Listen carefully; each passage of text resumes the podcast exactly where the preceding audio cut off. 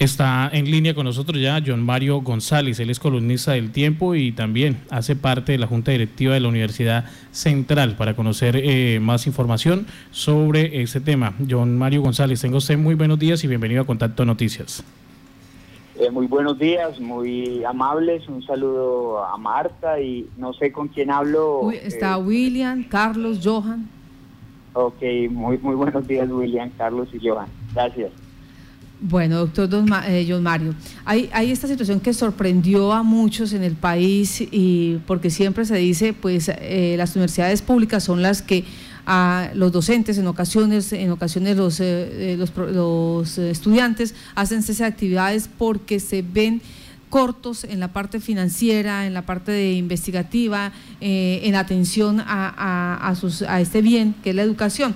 Pero en este caso, con la situación de la pandemia, las universidades privadas también se han reunido y han dicho solicitamos igualdad de condiciones con el resto de sectores económicos. ¿Cómo es esto?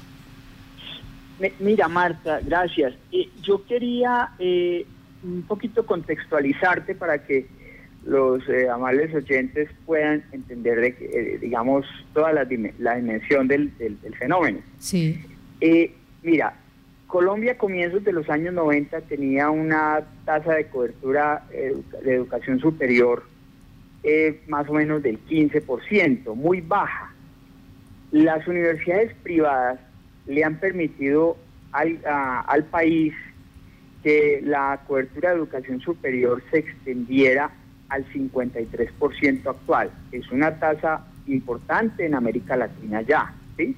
Sí. Eh, de ese 53%, es decir, de ese 100%, las privadas aportan la mitad y, la, y las públicas la mitad, ¿cierto? Sí. Entonces, digamos que hay que reconocer ese esfuerzo, es importante. Las inversiones de las universidades privadas eh, eh, han sido cuantiosas. Por ejemplo, en el caso de la Universidad Central, la Tadeo y los Andes han transformado el centro de Bogotá buena parte del centro de Bogotá. Eso era una zona de lenocinio, delito y, y, drogadicción. Eh, hoy día es una zona muy bonita donde se puede pasear y es precioso. Entonces, ahora, eh, eh, en respuesta a las políticas de calidad del gobierno nacional, las universidades también han hecho de inversiones en materia, por ejemplo, de incorporación de doctores y magísteres, de, garantías salariales, equipos, eh, equipamiento, tecnología, bueno. Entonces, eh, digamos que lo, han sido unos buenos gestores. Ahora, lo que pasa es que las universidades privadas se financian fundamentalmente de la matrícula. Y eh, esta pandemia lo que está ocasionando es que muchos hogares se queden sin ahorros, se queden sin recursos para erogar y para asumir los costos de, matrícula de sus hijos, entonces el temor, y así va a ser infortunadamente, es que baje mucho la matrícula de las universidades. ¿Qué ocasionaría eso? Que haya que eh, prescindir de mucho profesor eh, universitario, de mucho personal administrativo. Es decir, tenemos el riesgo de dar una, de, de, tener una, un retroceso de una década, dos décadas en la, en la construcción del sistema educativo superior en Colombia y de todo el capital, eh, digamos, científico y cultural que aportan las universidades. Por ejemplo, la Universidad Central ha reconstruido eh, teatros emblemáticos, eh, como el Teatro México, el Teatro Faenza, el Teatro Bogotá, en el centro de, la, capital del país. Entonces, eh, digamos que yo creo que a nadie le conviene que a las universidades privadas pues les vaya mal. Nosotros estamos haciendo también esfuerzos, por ejemplo, reducción del costo de la matrícula eh, del 10%. Y los estudiantes piden más, pero es que no hay posibilidades de más. Es decir, eh, vuelvo y te digo, tendríamos que, pues, prácticamente cerrar las universidades. Entonces, lo ¿Me recuerda cuánto es ese porcentaje que usted que se puede subsidiar, digámoslo así? Eh, pues, digamos, haciendo recortes de gastos de la universidad, en el caso de la central, sí. Eh, pudiéramos eh, reducir un 10% del costo de la matrícula. Pero ojo, haciendo recortes y prescindiendo de incluso de algunos profesores, infortunadamente. Pero mm, aquí hay necesidad de que el gobierno nacional comprenda la, la, situación. Hoy la ministra de Educación tiene un debate de control político en la plenaria de la Cámara de Representantes, vía virtual, pero la ministra no está teniendo suficiente eco en el gobierno nacional. Mm. Y se han anunciado medidas de, digamos, de alivio a diferentes sectores de la economía, pero las universidades, me da la impresión, están siendo las cenicientas del paseo porque generan tanto empleo como cualquier otro sector productivo. ¿sí? Eh, le están eh, ayudando al, país y al gobierno a resolver un problema que es el de la educación superior. Eh, retienen y promueven importante capital social del país, capital, digamos, de, intelectuales, de, gente que se dedica a la difusión cultural y científica y eh, no, no, no se les está mirando que están en una situación complicada. Entonces, vuelvo y te digo, lo que se requiere es, eh, por ejemplo, que se extiendan los, los, los plazos de una serie de créditos que tienen las universidades eh, para construcción, que, que, digamos, gastos en los cuales, o para inversiones que tuvieron en el pasado. Yo te pongo un ejemplo, la Universidad Central en los últimos cinco años hizo inversiones cercanas a los 200 mil millones de pesos, de lo que te contaba ahora, o en razón de lo que te contaba ahora. Sí. Pues no todo fue con recursos propios, ahí también se hizo ah, con créditos, eh, digamos, de FIDETER. Entonces es importante que el gobierno eh, contribuya con eso, con acceso al crédito a estas universidades. Pero sobre todo también eh, buscando la manera de eh, contribuir o facilitar que los estudiantes accedan a crédito para que puedan pagar sus matrículas. Eso es muy importante. Doctor Don Mario, ¿cuántas universidades se unieron en esta iniciativa, en esta carta que le entregaron ustedes al gobierno nacional? Mira, eh, las eh, la, carta la firman nueve universidades, pero como esto ha sido, digamos, un poco a prisa, eh, en razón de las circunstancias, eh, digamos, eh, excepcionales. seguro que muchas universidades, ya nos, muchas otras nos han expresado el interés de suscribir esa carta. Sí. Pero ASCUN, que es la Asociación Colombiana de Universidades, también, digamos, se identifica en esta iniciativa puntual de las universidades. Es decir, ASCUN que incluso nos, nos asocia pues también ha hecho gestiones muy importantes eh, para manifestarle al, gobierno nacional la situación compleja que se presenta en este momento. Esta carta puntual eh, la suscribe eh, nueve rectores, entre ellos la señora, la doctora Brigitte Batiste. Eso, eso, Brigitte Batiste, el rector de la Universidad Jorge Tadeo Lozano, ya te mencionaba el rector de, la Universidad Central, que es el exministro eh, Jaime Arias Ramírez, eh, y, bueno, varias otras universidades que en este momento no tengo, el, digamos, eh, aquí la, la copia de la carta, pero nueve muy importantes universidades del país. Y en materia de universidades es importante hacer una diferencia. Hay unas, las más grandes, algunas de ellas tienen capital importante, pueden sobrevivir un tiempo más, pero la mayoría de universidades eh, necesitan de esas medidas que te estoy comentando, querida Marta. Doctor John Mario, William. ¿Cuál ha sido eh, pues, eh, la percepción o la por parte del gobierno? ¿Cómo ha recibido el gobierno o esa petición? ¿Ya tuvieron la oportunidad quizás de conocerla bien a fondo y de dar alguna guiño de buena voluntad de esta petición? Mira, yo creo que, bueno, la ministra de Educación ha recibido por diferentes vías eh, solicitudes de universidades, pero a la percepción es que quizás eh, la ministra necesita una ayuda de las universidades para que se haga eco de la situación. Quizás el gobierno hasta ahora eh, posiblemente esté dimensionando cuál es la gravedad de la crisis. Eh, en esta materia de la educación superior. Eh, hoy es el debate de control político, entonces yo creería que eh, el gobierno hasta ayer supo de esta comunicación y yo creería que hoy va a ser una manifestación la ministra y, vamos a entender hasta dónde el gobierno nacional es consciente y qué tipo de medidas eh, va a anunciar para aliviar la situación.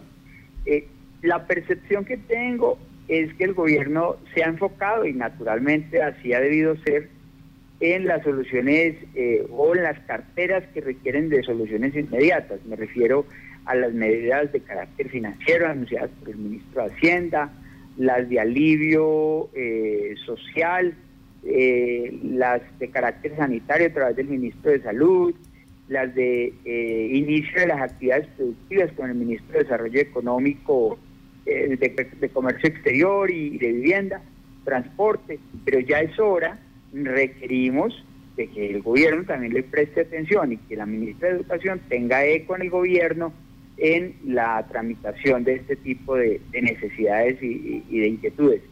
Yo creo que el país ha visto cómo el gobierno ha hecho unos esfuerzos importantes de, eh, digamos, adición presupuestal a las universidades públicas.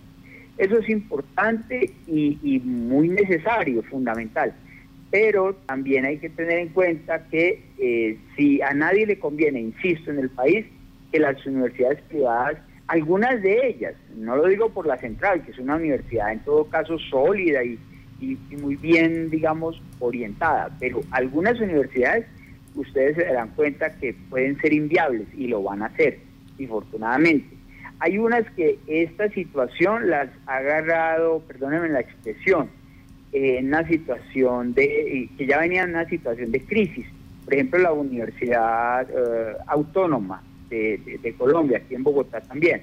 Esta universidad eh, está en una crisis eh, muy difícil y yo no sé si pues, logre sobreaguar o sobrevivir a esta circunstancia.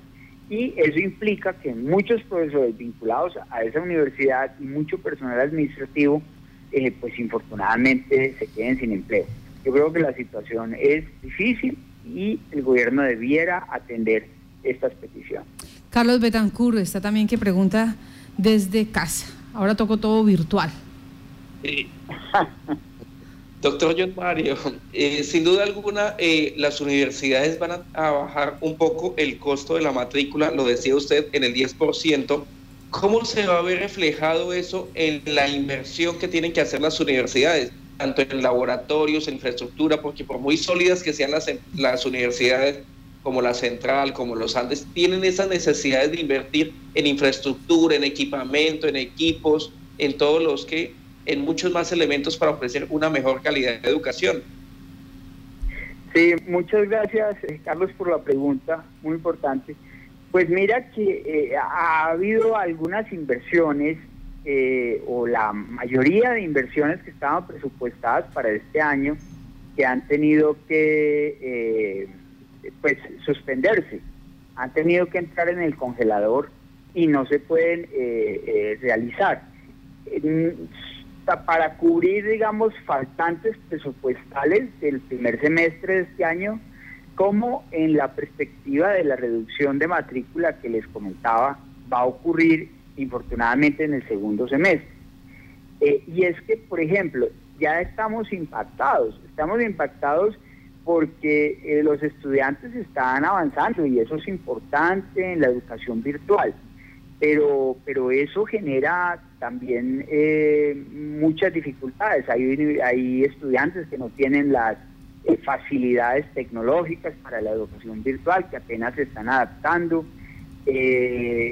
digamos que manifiestan una situación de, digamos, de sobrecarga en, la eh, digamos en, las tareas universitarias dicen y suponen que la, la, educación virtual es más económica y que hay que devolverles eh, recursos pues resulta que eh, en efecto la educación virtual puede ser y es más económica pero en este caso estamos hablando de recursos que las universidades pagan a los profesores y al personal administrativo son recursos fijos y, entonces las universidades no han visto una eh, reducción en sus costos, eh, pero sí han visto una reducción en sus ingresos.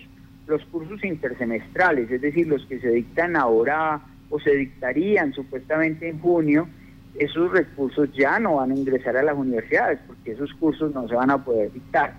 Todo lo que es, digamos, eh, los ingresos de educación virtual eh, y de extensión universitaria, eh, de educación continua, también se vieron impactados grandemente. Entonces, las universidades han visto reducir sus ingresos ya desde este primer semestre, por ende han tenido que recortar inversiones muy importantes que tenían previstas.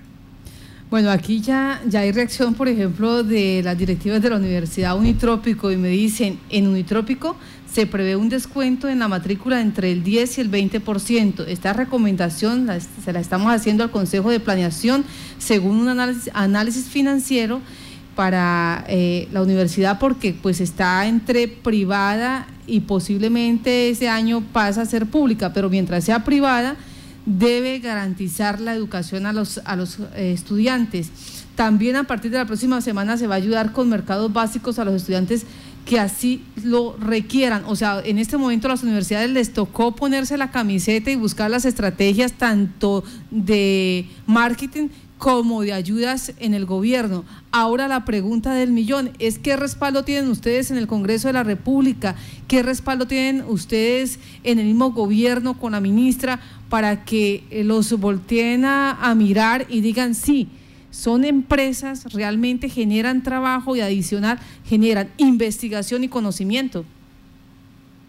Eh, gracias, eh, Marta, por la pregunta. Sí, eh, por fortuna, muchos parlamentarios han sido muy receptivos a estas inquietudes y ellos mismos ayer, sobre todo los de la Comisión Sexta de la Cámara de Representantes, tramitaron una carta, un, un memorando dirigido al Gobierno Nacional para poner de presente la necesidad de proceder con una serie de medidas y de alivios a las universidades, como ya lo comentamos.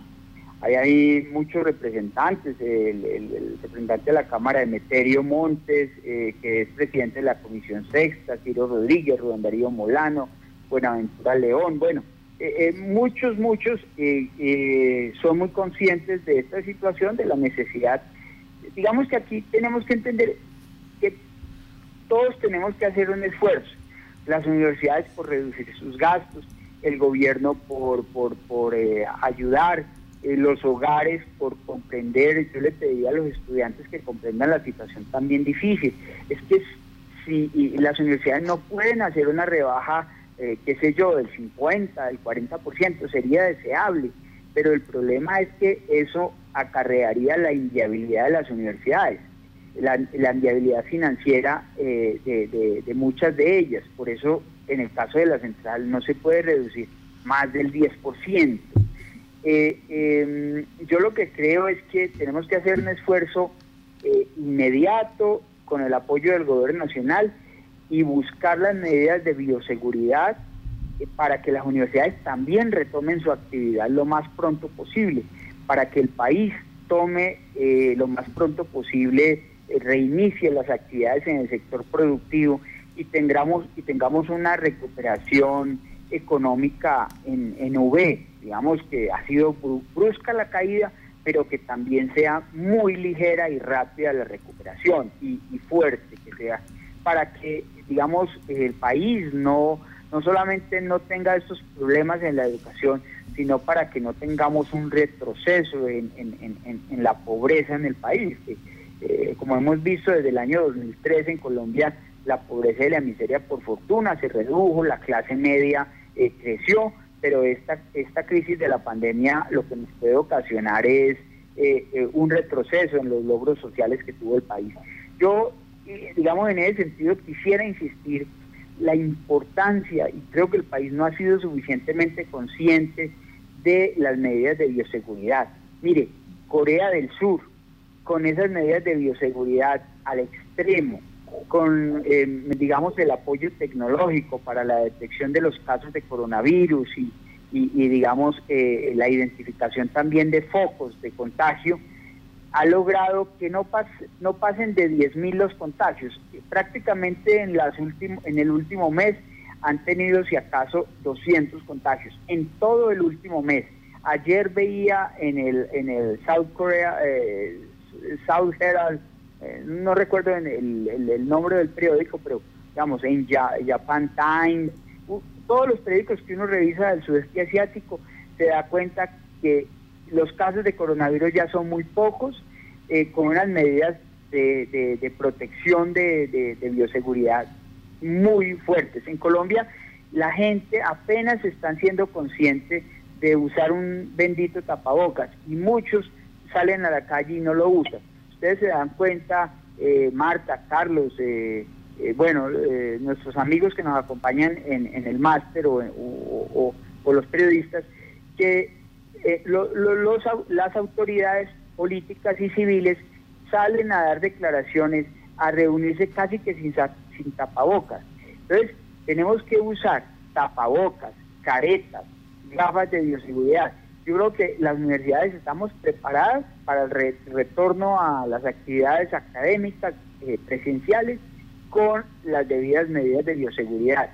Eh, ya lo están haciendo en Europa, ya lo están haciendo en, los países del sudeste asiático. Ayer, por ejemplo, eh, los estudiantes de Wuhan ya regresaron a clase, el, donde fue el foco de la epidemia.